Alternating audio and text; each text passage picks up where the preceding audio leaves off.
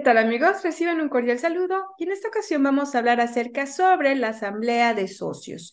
El pasado 20 de octubre de este año, 2023, fue publicado en el Diario Oficial de la Federación la modificación a algunos artículos de la Ley General de Sociedades Mercantiles referentes a lo que son las asambleas de socios. ¿Cuáles son estos cambios? Uno, la ley hoy permite que estas reuniones se puedan realizar por medios remotos o por medios electrónicos. Asimismo, también que la convocatoria para lo que es esta asamblea se realice a través de medios electrónicos que la Secretaría de Economía indicará qué medio será a través del cual se publicará la orden del día y la convocatoria para estas asambleas.